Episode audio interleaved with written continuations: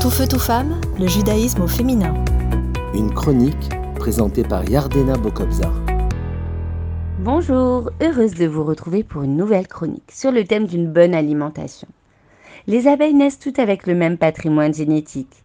Mais si on donne de la gelée royale à certaines, celles-ci deviendront des reines à la différence de celles qui resteront ouvrières.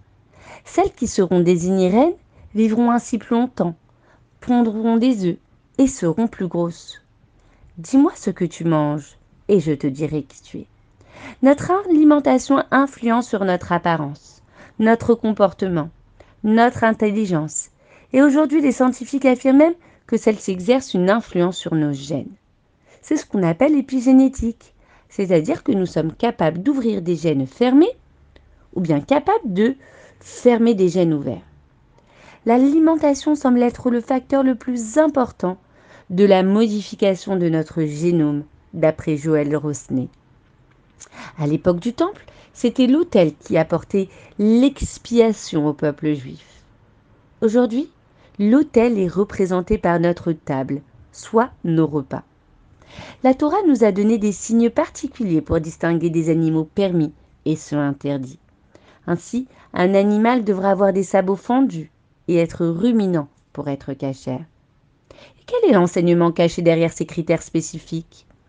D'après les enseignements du rabbi, le fait d'être ruminant nous enseigne, qu'il faut réfléchir et demander conseil à un mentor. Le sabot, c'est prendre de la hauteur et du recul par rapport à la matérialité. Et le fait que le sabot soit fendu représente l'ouverture aux besoins de l'autre. Par exemple, la cigogne. En hébreu, chassida, est généreuse envers sa propre espèce. Et pourtant, elle est non cachère. En effet, la cigogne ne viendra pas en aide aux autres espèces. La nourriture a une influence sur notre vie. En effet, elle devient notre chair, notre sang, et puis notre vie. La Torah nous interdit la consommation d'un animal sauvage, car en l'intégrant dans notre corps, nous intégrons également ses attributs. Et non pour vous, ils sont impurs, et non pas eux les animaux, d'après le philosophe David Bannon, car tout ce que Dieu a créé est bon. Nous sommes là pour élever la créature et faire évoluer notre personne. Il existe des forces ou des énergies que nous avons la possibilité d'élever, ce qui explique la permission de certains animaux, et d'autres énergies qu'on ne peut pas élever spirituellement.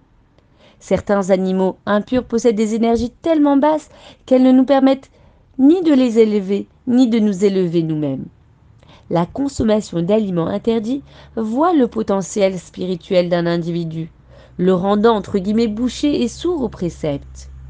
L'esprit de la cache-route représente une discipline de vie et elle nous permet de nous élever.